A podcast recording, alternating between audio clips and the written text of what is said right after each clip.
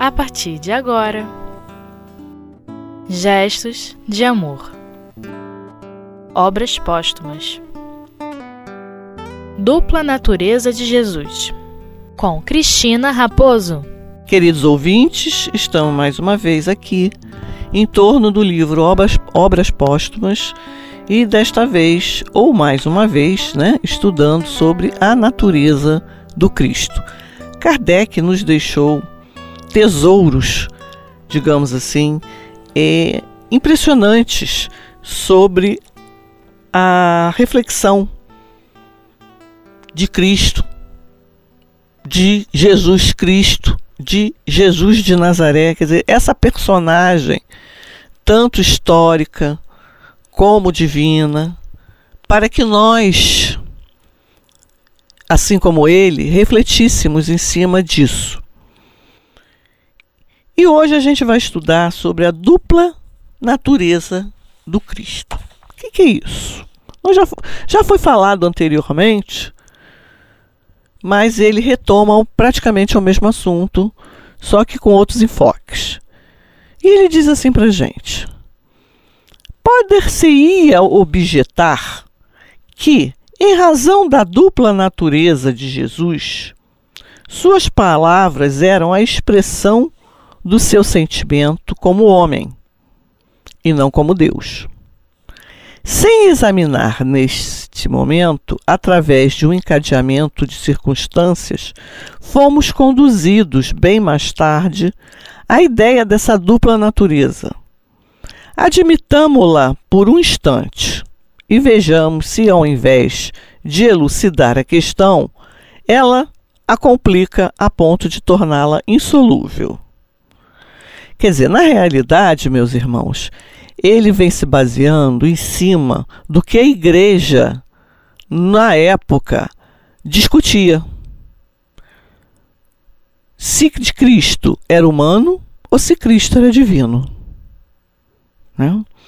E como ele é oriundo também da Igreja Católica, e no momento em que ele fez toda a sua obra, a Europa estava recém-saída do momento histórico chamado Inquisição.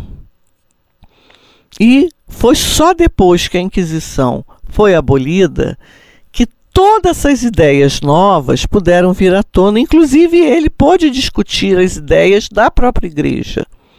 E é o que ele vem fazendo e é esse tesouro que ele nos trouxe. Então, continuando, essa discussão partiu da igreja e ele vem trazendo para nós para tentarmos darmos uma conclusão. O que devia ser humano em Jesus era o corpo, a parte material. Desse ponto de vista, compreende-se que ele tenha podido e até tenha sofrido como homem. O que nele devia ser divino era a alma, o espírito, o pensamento. Numa palavra, a parte espiritual do ser. Se ele sentia e sofria como homem, devia pensar e falar como Deus. Falava como homem ou como Deus? Olha só a confusão, né, os questionamentos que Kardec coloca. Até porque existia e ainda existe dentro do movimento espírita uma, uma corrente que atribui que Jesus não tinha corpo físico, Jesus tinha um corpo etéreo. E isso é muito questionado por Kardec, justamente porque sabemos que Jesus sentia dor, Jesus suou sangue, chorou lágrimas de sangue, inclusive.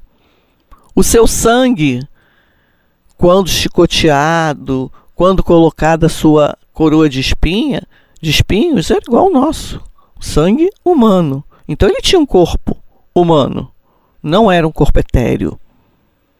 Ele tinha também o seu corpo etéreo, que a gente sabe que é o perispírito, como nós temos. Então vamos continuar essa discussão que está boa beça. Vamos lá. Se, falava como homem ou como Deus? Aí está uma questão importante pela autoridade excepcional dos seus ensinamentos. Se falava como homem, suas palavras são contestáveis. Se falava como Deus, suas palavras são indiscutíveis. É preciso aceitá-las e a elas nos conformar, sob pena de deserção e de heresia, termos usados pela Igreja, né, irmãos? É preciso aceitá-las. Olha só, como uma coisa da Igreja sobre pena de deserção e de heresia. Estou repetindo para pontuar. O mais ortodoxo será aquele que mais se aproximar delas. Ele continua: Dir-se-á sob seu envoltório corporal. Jesus não tinha consciência da sua natureza divina? Será que o Mestre não sabia da sua missão? Que isso lhe foi oculto? É isso que Kardec está perguntando. Mas ele mesmo diz: Mas se fosse assim, ele não teria nem mesmo pensado como Deus. Ele nem se referiria ao Senhor como Deus Pai. Sua natureza divina existiria em estado latente. Como nós hoje temos a nossa natureza divina em germen, ainda sendo desenvolvido. Essa, esse, essa sementinha divina nossa está sendo desenvolvida. Nós não acabamos o nosso processo. Mas nos parece que Jesus já naquela época havia terminado seu processo evolutivo, pelo menos até onde a gente conhece essa evolução. E ele continua: se só a natureza humana tivesse presidido a sua missão, aos seus atos morais, como aos seus atos materiais.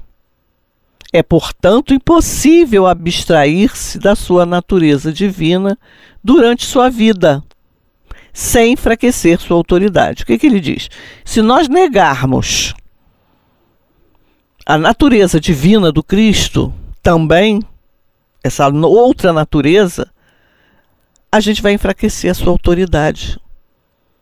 Como ficarão os seus ensinamentos? Abalados? Seriam inverdades? seriam misturados pela opinião humana dele? Mas, continua Kardec, se ele falou como Deus, por que esse incessante protesto contra sua natureza divina? Que neste caso ele não podia ignorar. Ele teria, portanto, será se enganado, o que seria pouco divino ou ele teria conscientemente, deliberadamente enganado o mundo, o que seria mais improvável ainda. Parece-nos difícil sair desse dilema. Se se admite, fala Kardec, que Jesus falou tanto como homem quanto como Deus, a questão continua complicada pela impossibilidade de se distinguir o que vinha do homem e o que vinha de Deus. Se fosse o caso em que ele tivesse tido motivos para dissimular sua verdadeira natureza durante sua missão, o meio mais simples seria de nem falar de sua missão. O meio mais simples, em outras circunstâncias, de não se exprimir como ele o fez, de uma maneira vaga e cheia de parábolas, sobre os pontos cujo conhecimento estava reservado para o futuro. Ora, não é aqui o caso já que estas palavras não têm nenhuma ambiguidade. Enfim, se apesar de todas essas considerações, ainda se pudesse supor que enquanto vivo ele tivesse ignorado a sua verdadeira natureza, essa opinião não é mais admissível após a sua ressurreição. E nós vamos dar continuidade a esse estudo após o nosso intervalo. Até já.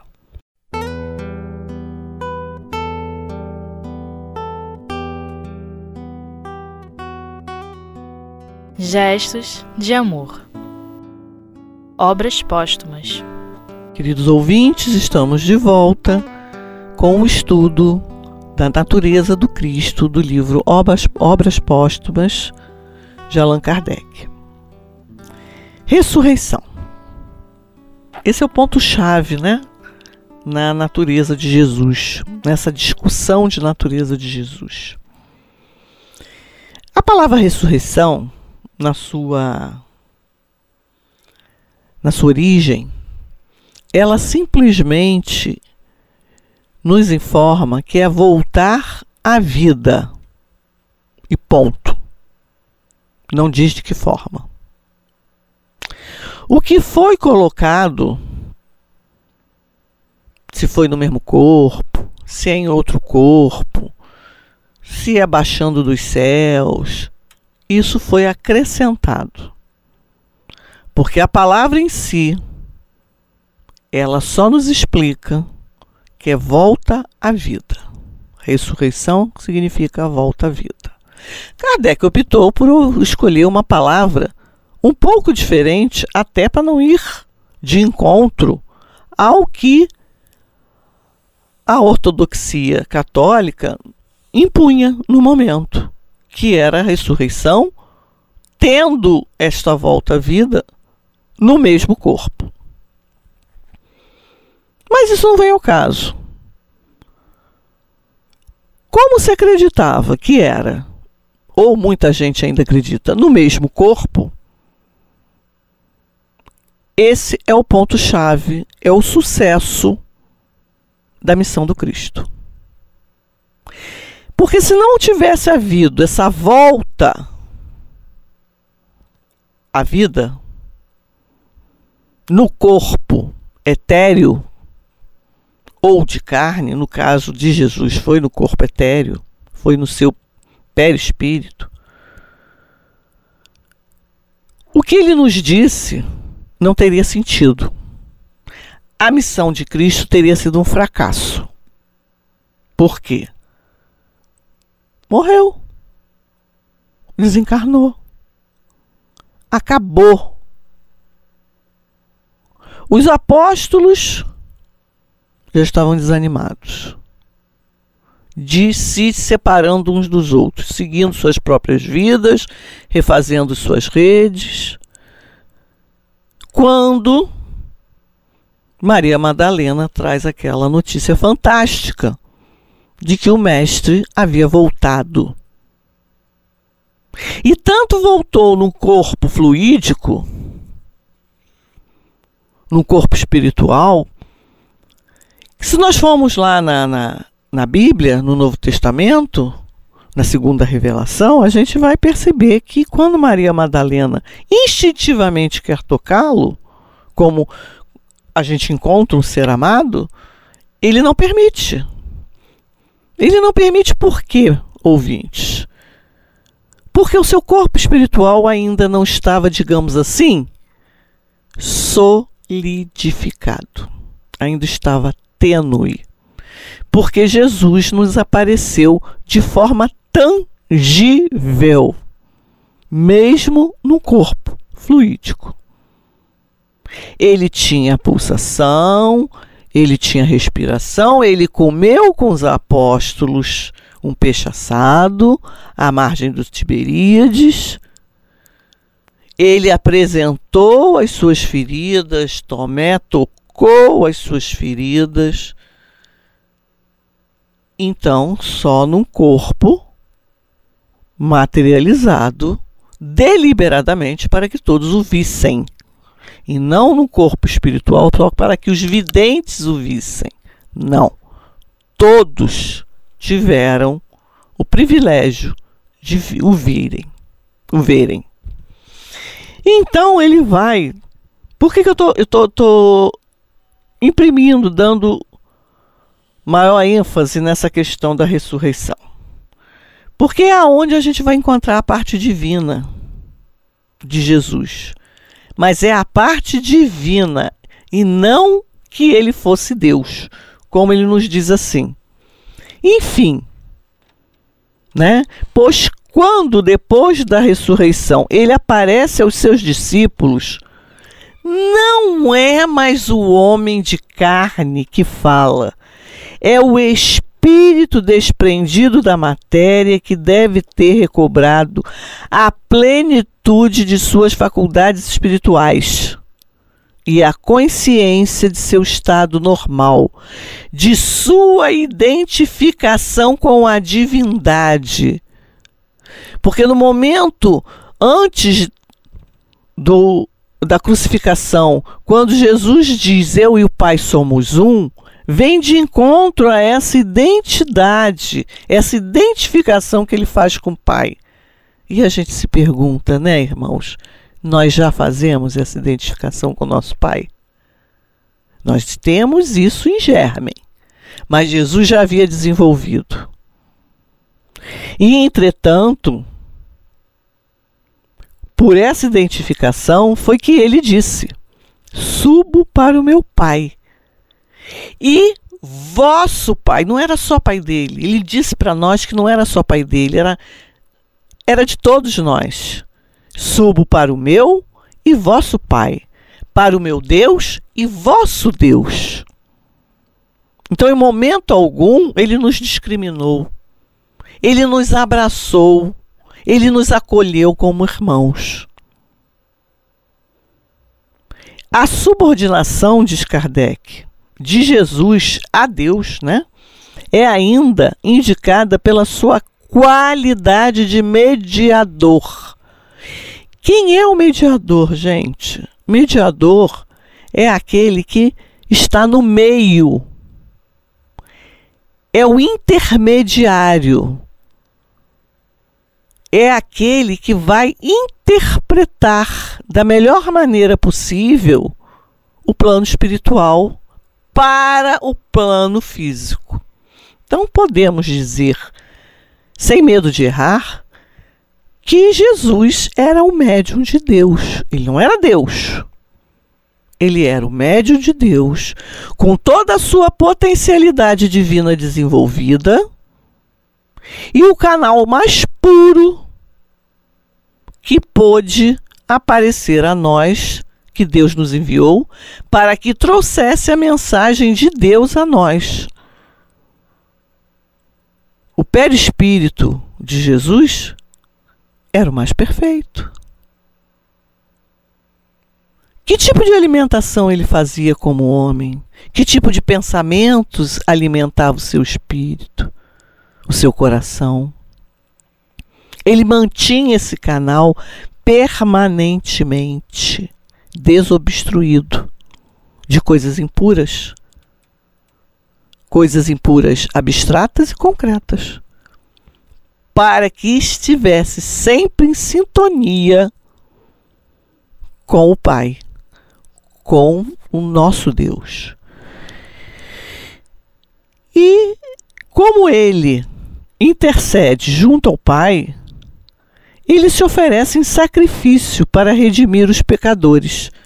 E o que é essa oferta que ele se dá?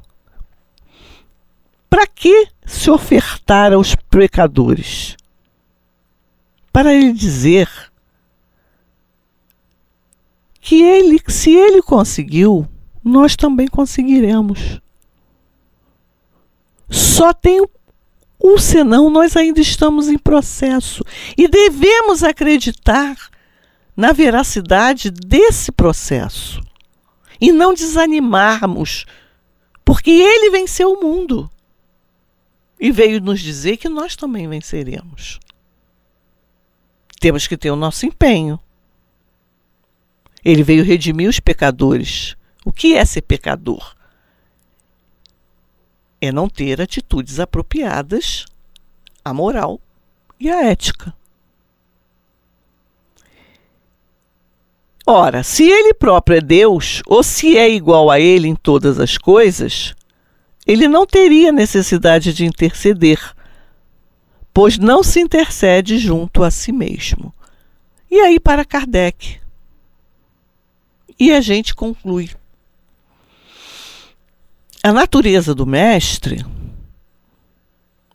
guardando as devidas proporções, é a mesma natureza nossa.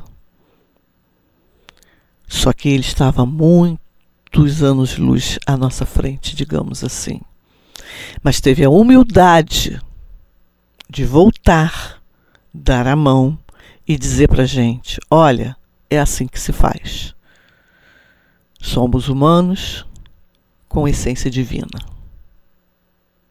Reflitamos, irmãos, sobre isso e voltemos a esse estudo quantas vezes acharmos necessário utilizando esse livro e tentando concluir da melhor maneira possível. Muita paz e até o próximo estudo.